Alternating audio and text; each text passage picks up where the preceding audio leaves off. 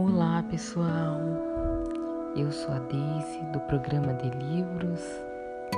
Estamos começando mais um podcast com a leitura do livro Mulheres que Correm com os Lobos, de Clarissa Píncula Estes. É, hoje daremos início à armadilha número 7 do capítulo 8 onde tem como título a simulação, a tentativa de ser boa, a trivialização do anormal. Vamos lá. Segundo a história, a menina é punida por usar os sapatos vermelhos para ir à igreja. Agora, Embora ela fique olhando para os sapatos no alto da prateleira, ela não os toca.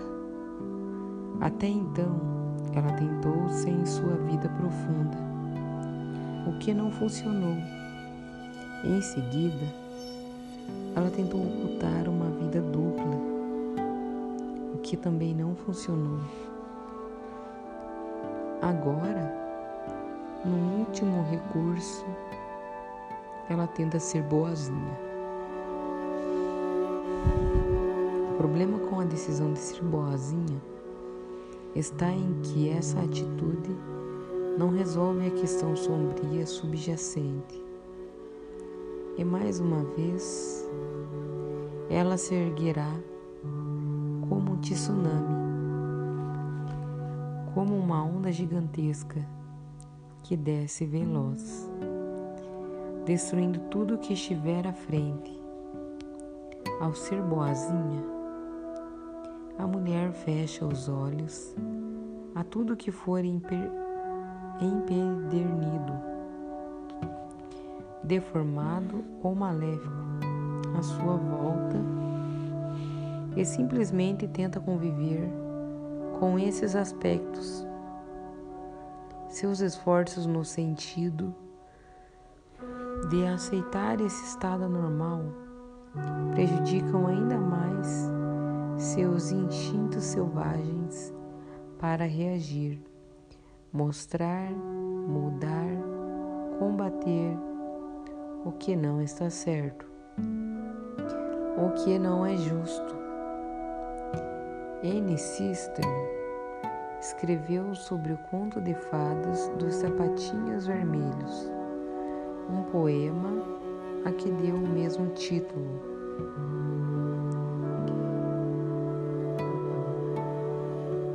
Tentar ser boa, disciplinada e submissa diante do perigo interno ou externo, ou a fim de esconder uma situação crítica psíquica ou no mundo objetivo. Elimina a alma da mulher. É uma atitude que a isola do que sabe, que a isola da sua capacidade de agir. Como a criança na história, que não expressa em voz alta suas objeções, que tenta esconder sua privação que tenta dar a impressão de que nada está dentro dela. As mulheres modernas passam pela mesma perturbação, a trivialização.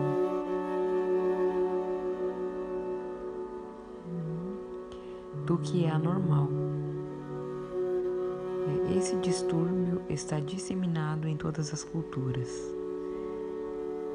A trivialização do anormal faz com que o espírito, que em circunstâncias normais saltaria para corrigir a situação, afunde no tédio, na complacência e acabe com a velha senhora na cegueira. Existe um importante estudo que esclarece a perda do instinto da autodefesa nas mulheres. No início da década de 1960, alguns cientistas realizaram experiências com animais para tentar determinar algo a respeito do instinto de fuga nos seres humanos. Numa das experiências, eles fizeram uma instalação elétrica na metade direita de uma grande jaula, de modo que um cão preso nela recebesse um choque cada vez que piasse no lado direito.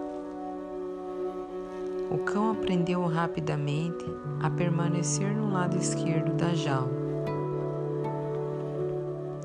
Em seguida, o lado esquerdo da jaula recebeu o mesmo tipo de instalação, que foi desligada no lado direito. O cão logo se reorientou, aprendendo a ficar no lado direito da jaula então, todo o piso da gaiola foi preparado para dar choques aleatórios, de tal modo que, onde quer que o cão estivesse parado ou deitado, ele acabaria levando um choque. Ele, a princípio, aparentou estar confuso e depois entrou em pânico Finalmente, o cão desistiu. Se deitou, aceitando os choques à medida que surgissem, sem tentar fugir deles ou descobrir de onde viriam. No entanto, a experiência não estava encerrada. No próximo passo, a jaula foi aberta. Os cientistas esperavam que o cão saísse dali correndo mas ele não fugiu. Muito embora pudesse abandonar a jaula quando bem entendesse. Ele ficou ali deitado, recebendo choques aleatórios.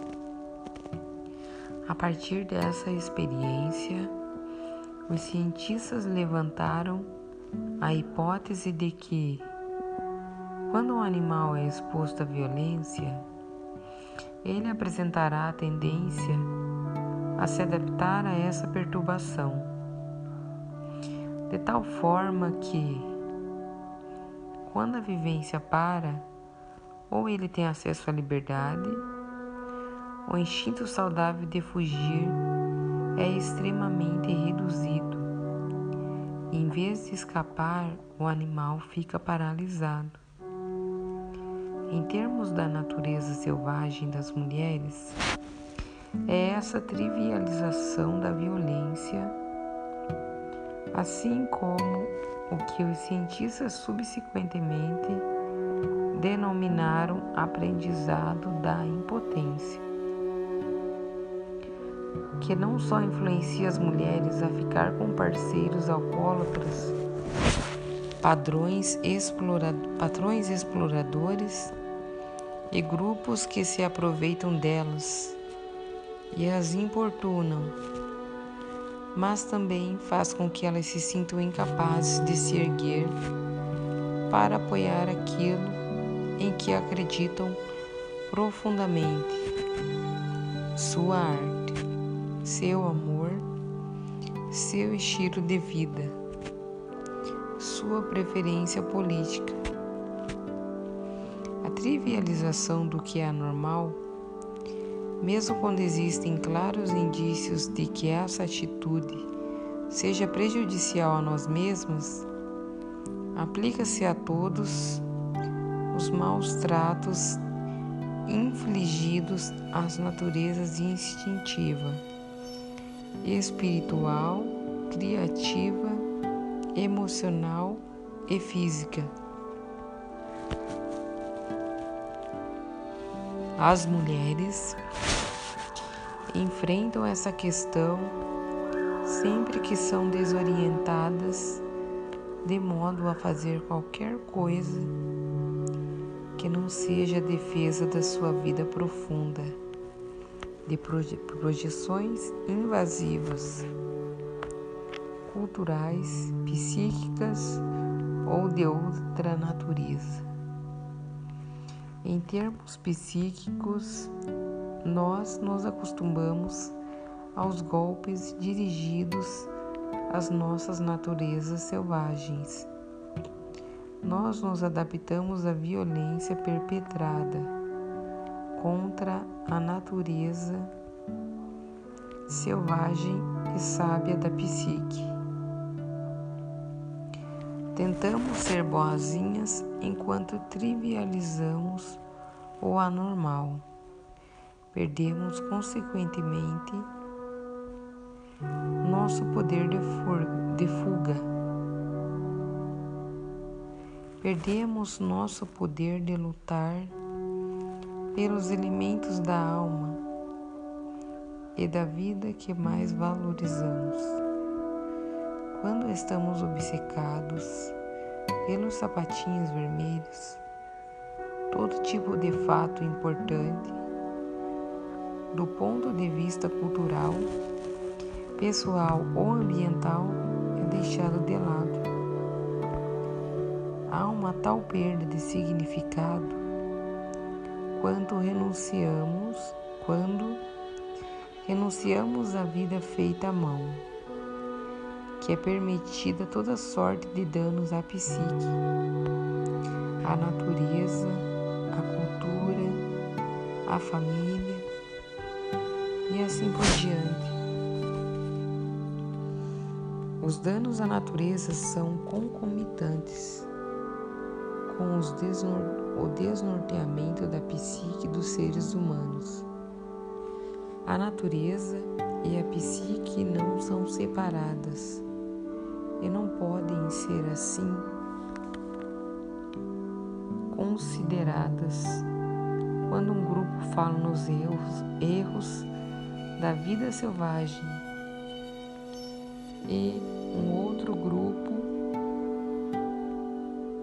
alega que a vida selvagem foi sim vítima. Há algo de radicalmente errado nisso tudo. Na psique instintiva, a mulher selvagem contempla do alto a floresta e vê nela um lar floresta e imaginá-la sem nenhuma árvore. Quando seus bolsos estão abarrotados de dinheiro, essas circunstâncias representam graves fendas na capacidade de viver e deixar viver para que todos possam viver.